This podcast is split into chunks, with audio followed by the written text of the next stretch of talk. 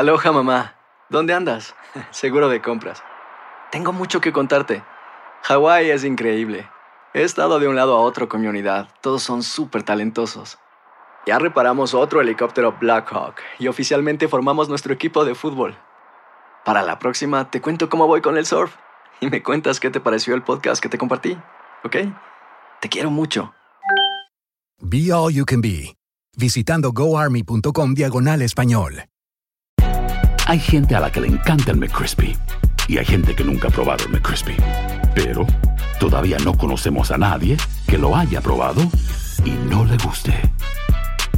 Para pa pa. Cassandra Sánchez Navarro junto a Catherine Siachoque y Verónica Bravo en la nueva serie de comedia original de VIX, Consuelo, disponible en la app de VIX ya. Bienvenidos al podcast de Noticiero Univisión Edición Nocturna. Aquí escucharás todas las noticias que necesitas saber para estar informado de los hechos más importantes día con día. Jueves 10 de agosto, estas son las noticias hoy. Autoridades ecuatorianas identifican al sospechoso abatido y a los seis detenidos por el asesinato del candidato presidencial Fernando Villavicencio. Son todos colombianos y al parecer formaban una banda organizada. Aumenta el número de víctimas mortales por el incendio tremendo en la isla Maui, en Hawái. Al menos 53 personas han perdido la vida. Se reportan miles de evacuados, una destrucción material incalculable. La situación es un desastre. El precandidato republicano y gobernador de Florida, Ron DeSantis, no descarta el uso de drones para atacar a los cárteles de la droga mexicanos en México si sale electo presidente de Estados Unidos. Y sigue la polémica y el misterio sobre el uso de dobles en los conciertos de Luis Miguel. ¿Aplaudimos al original o a una copia? Puede ser que este cantante que le está haciendo el doble canta mucho mejor que Luis Miguel hoy. Comienza la edición nocturna. Este es Noticiero Univisión Edición Nocturna con León Krause y Maite Interiano. Muy buenas noches. Ecuador está conmocionado por el asesinato del periodista y político Fernando Villavicencio, candidato presidencial para las elecciones generales del 20 de agosto. En el país se siente miedo e incertidumbre, sobre todo después de la decisión del presidente Lazo de decretar estado de excepción por la violencia. Vamos ahora en vivo con Vilma Tarazona, que viajó hasta Ecuador para reportarnos esta crisis. Vilma, adelante. Sí, hola, ¿qué tal? Muy buenas noches, León. Bueno, te estoy saludando desde las afueras de la funeraria Memorial, que está ubicada en el norte de Quito. Este es el lugar donde están siendo velados los restos del candidato Fernando Villavicencio. Ahora, solo se ha permitido la entrada de familiares y los amigos más cercanos de la familia. Durante el día hemos conocido ya a través de, diferentes videos cómo fue que se desarrolló este magnicidio en el día de ayer. Ayer el candidato Villavicencio, como se registró en unos videos, estaba en un coliseo atendiendo una reunión política, ya que aquí en 10 días pues se van a realizar las elecciones presidenciales. Él estaba despidiéndose ya de las personas que lo estaban acompañando en esa reunión y luego se vio en otro video cuando el candidato sale y es escoltado por eh, su seguridad. En ese momento, cuando iba a abordar un carro, es cuando lo sorprende el pistolero y lo acribilla. El candidato resultó mal herido y fue llevado de inmediato a un hospital que estaba ubicado muy cerca del lugar donde se produjo este atentado que acabó con la vida de Villavicencio. Ahora, del pistolero eh, también se vio en unos videos que él se enfrentó con las autoridades o con la, la seguridad de Villavicencio y él resultó herido. Luego fue llevado a un juzgado y aparentemente cuando lo llevaban en ambulancia hacia un hospital falleció. Del pistolero también se supo que él el pasado 17 de junio había estado detenido por porte ilegal de armas. No se sabe por qué lo dejaron salir de la cárcel. Y por último, te cuento además que el funeral del candidato Fernando Villavicencio será en el día de mañana a las 3 de la tarde. León, no sé si tú tienes alguna pregunta. Describíamos a Ecuador como un país conmocionado. ¿Cómo lo sientes tú, Vilma? Bueno, definitivamente, León, el, país está entristecido, el país no había vivido un evento de esta magnitud, estamos hablando del asesinato de un candidato presidencial. Yo creo que lo que uno siente aquí que es independientemente del partido político, esto le dolió y le sigue doliendo muchísimo a los ecuatorianos. León. Eso es todo lo que tengo por ahora desde aquí, desde esta funeraria en Quito, Ecuador. Regreso contigo a los estudios. Gracias a Vilma Tarazona. Me recuerda lo que pasó con Luis Donaldo Colosio en México hace ya también varias décadas. La policía de Ecuador dijo que el sospechoso que falleció y otros seis hombres que fueron arrestados por este asesinato del candidato presidencial ecuatoriano son colombianos. Desde la capital de Colombia, Yesid Vaquero nos habla de la participación de colombianos aparentemente en el asesinato ocurrido en Quito, Ecuador. Según fuentes de inteligencia en Colombia, estos seis hombres capturados en Ecuador tras el asesinato del candidato Fernando Villavicencio sí son colombianos. Y de ellos, hay cuatro con antecedentes por homicidio y tráfico de drogas. Dos tenían orden de captura en Ecuador por el delito de receptación. En estas imágenes se ven sus movimientos cerca del lugar del homicidio. Expertos en seguridad se muestran alarmados. Hay un desbordamiento del conflicto armado colombiano. El 70% de la cocaína que produce Colombia sale por la frontera con Ecuador. Es que las organizaciones ya son transnacionales y no se limitan a cada uno de los estados. El conflicto armado colombiano cada vez impacta más a Colombia, Venezuela y Ecuador. Pero el asesinato no fue ni el único ni el primer vínculo de Villavicencio con Colombia. El año pasado, siendo presidente de la Asamblea de Ecuador, visitó al entonces presidente Iván Duque para denunciar nexos de la senadora colombiana Piedad Córdoba con el polémico Alex Saab. Señora Piedad Córdoba, búsquese buenos abogados. Este año denunció que las disidencias de las FARC estarían financiando campañas políticas en Ecuador y recientemente exhibió fotos y pruebas que vincularían a la candidata a la Asamblea Ecuatoriana Raiza Bulgarín con el escándalo de Nicolás Petro. Habla con Nicolás Petro el hijo del presidente de Colombia, actualmente procesado por enriquecimiento ilícito tras haber recibido presuntamente dinero de narcos. Se menciona a Camilo y. La Cancillería emitió un comunicado lamentando el crimen de Villavicencio en nombre del gobierno colombiano, mientras hoy un grupo de altos mandos de la Policía de Ecuador y Colombia estuvieron reunidos de forma virtual con el FBI de Estados Unidos. La información adicional acerca de estos siete colombianos sigue siendo hermética por parte de los organismos en Colombia. Sin embargo, se sabe por fuentes cercanas a ellos mismos que muchos se están moviendo para lograr encontrar alguna conexión que pueda ayudar a esclarecer este terrible crimen del candidato presidencial de Ecuador. En Bogotá, Colombia, Yesid Vaquero, Univisión. Gracias, Yesid Vaquero. Vamos a Hawái, donde tal y como se pronosticó, ha seguido creciendo el número de víctimas por el voraz incendio que azota la isla de Maui. Al menos 53 personas han muerto. Miles han tenido que evacuar, dejando atrás sus hogares, sus autos, sus negocios, todo. El presidente Biden calificó lo que pasa como una situación de desastre, mientras los bomberos siguen luchando contra las llamas en este momento. Dulce Castellanos tiene más información.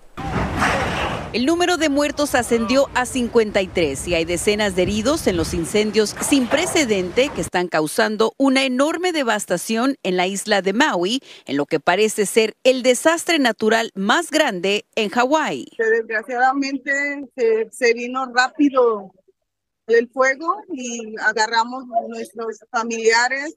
No tuvimos tiempo de agarrar nada, así como con lo que traíamos alcanzamos a agarrar nuestros documentos y salimos corriendo. Su casa es una de 1.700 estructuras que quedaron destruidas en La Jaina, la zona histórica al oeste de Maui, que prácticamente quedó en ruinas. Yo tengo un negocio de un restaurante, tenía porque se quemó con el incendio, quedó completamente destruido junto con otros muchos negocios, casas de amigos que han perdido todo 11.000 residentes de la isla están sin electricidad, muchos siguen incomunicados y más de 1.300 residentes y turistas se han refugiado en albergues. Gracias a Dios en este shelter hay todo, mucha gente, pero la gente que no ha podido ser rescatada de la Jaina, eh, que están en un lugar seguro pero aún siguen allá, este, están pidiendo ayuda. Líderes de Maui pidieron a los turistas abandonar la isla durante esta crisis. Los vuelos de Hawái se vieron afectados por los incendios. Hablamos con algunos turistas que estuvieron varados en el aeropuerto. Dormimos en, las sillas en el aeropuerto por dos días y uh, íbamos a salir anoche a las 5 pero nos ah, llevaron a Honolulu. La declaración de desastre del presidente Joe Biden ayudará a movilizar los recursos federales y el gobernador de Hawái, Josh Green, hizo un llamado a la unidad luego de presenciar una escena dantesca en un recorrido por la Jaina. If you have additional space in your home, pidió hacerle honor a la palabra hawaiana ohana, que significa familia, en estos momentos de dificultad. En Los Ángeles, Dulce Castellanos, Univisión.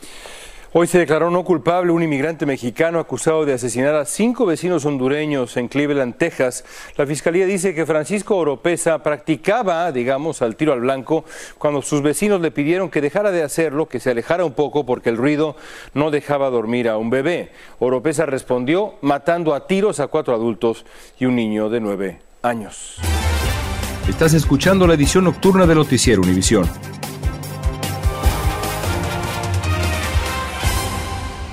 Cassandra Sánchez Navarro junto a Catherine Siachoque y Verónica Bravo en la nueva serie de comedia original de VIX, Consuelo, disponible en la app de VIX ya. Continuamos con el podcast de la edición nocturna de Noticiero Univisión.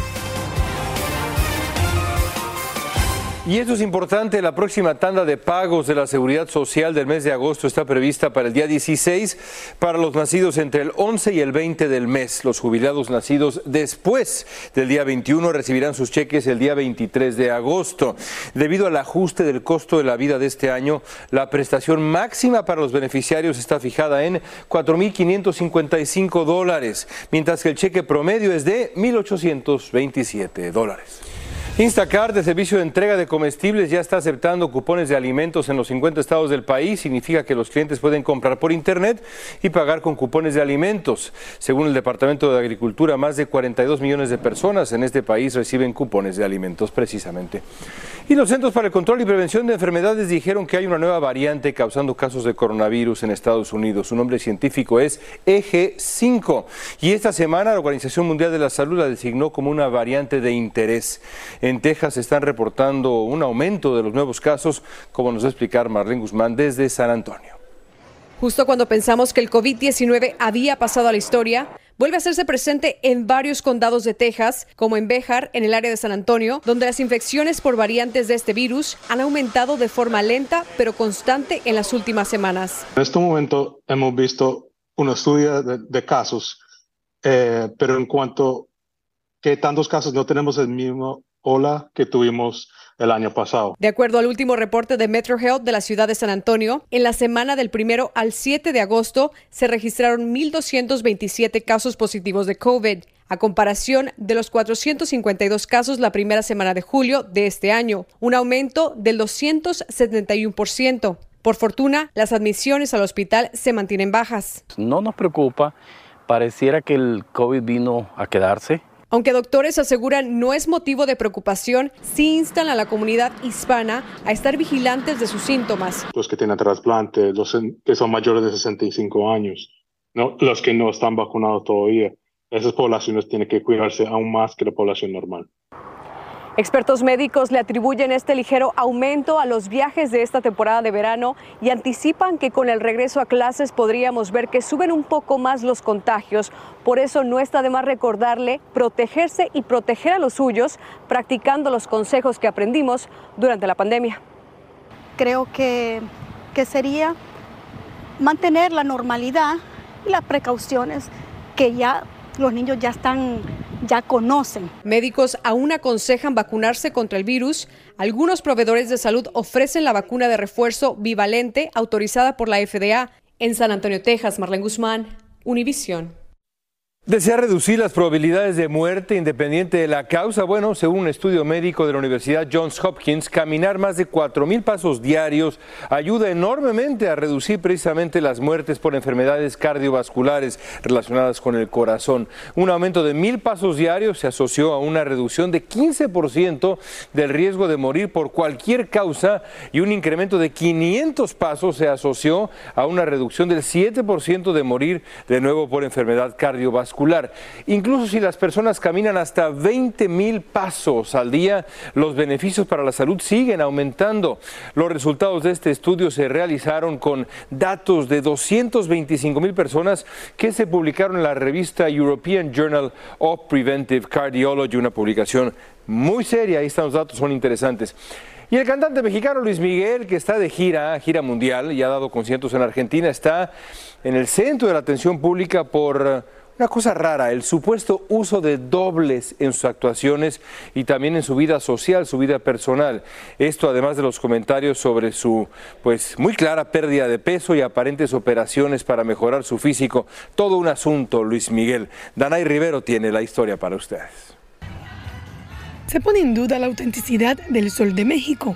Un drástico cambio de imagen hace cuestionar a muchos si en las recientes presentaciones apareció Luis Miguel o un supuesto doble. Luego de las declaraciones realizadas por el periodista argentino Luis Ventura.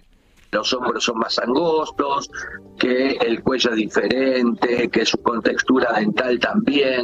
También puede ser que este cantante que le está haciendo el doble canta mucho mejor que Luis Miguel hoy. Estas teorías surgen a raíz de la llegada de Luis Miguel a Argentina para dar comienzo a su gira mundial y realizar 10 shows. De acuerdo con Ventura, el cantante cuenta con tres dobles. Dos serían extranjeros y otro argentino, llamado Andrés Rey y conocido popularmente como su imitador. Luis Miguel tiene uno que es el que sube al escenario, él lo mira por televisión desde el hotel, y tiene otros dos que hacen vida social. Andrés Rey, en una entrevista en 2018, aseguró haber reemplazado al artista en un show en Argentina en 2010. Pero lo que parece, seguro ha perdido peso.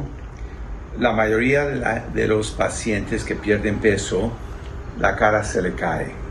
Ah, mirando a las dos fotos de antes y después, o sea, de 2015 y ahora fotos de él ah, hace poco, Ah, se nota que se ha hecho, creo, la cara y el cuello.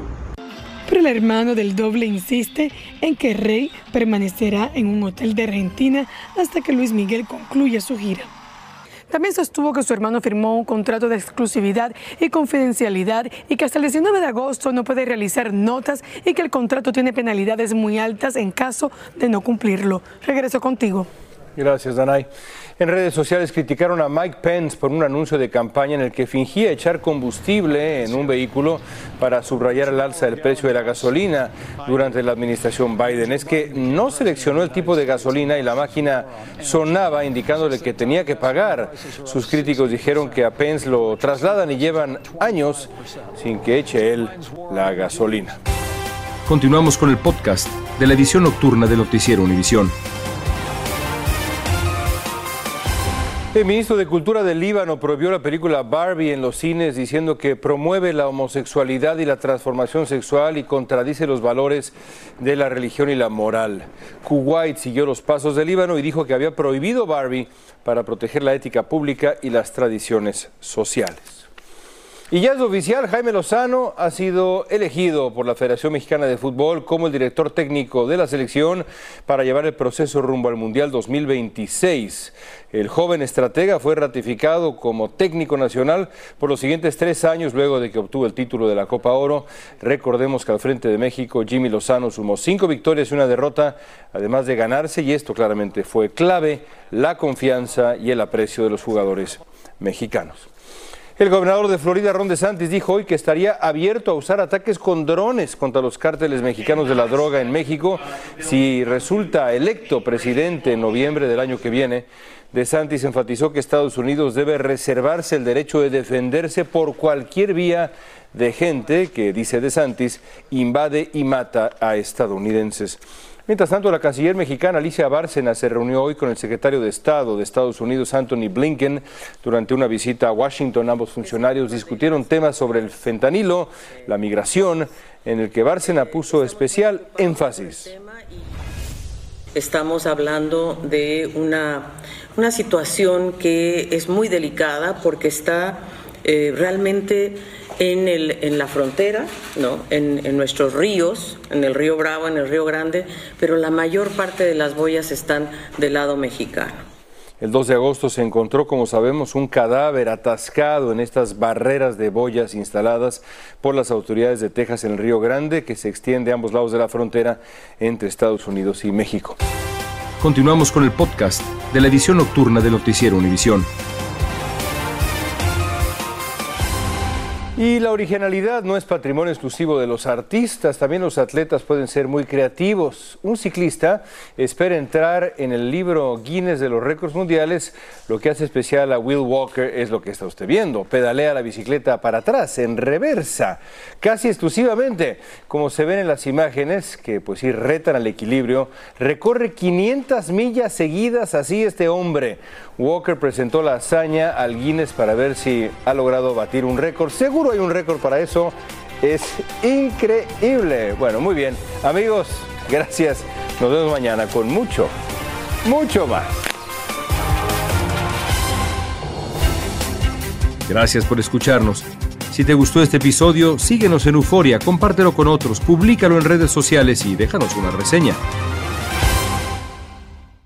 Cassandra Sánchez Navarro junto a Catherine Siachoque y Verónica Bravo en la nueva serie de comedia original de VIX, Consuelo, disponible en la app de VIX ya.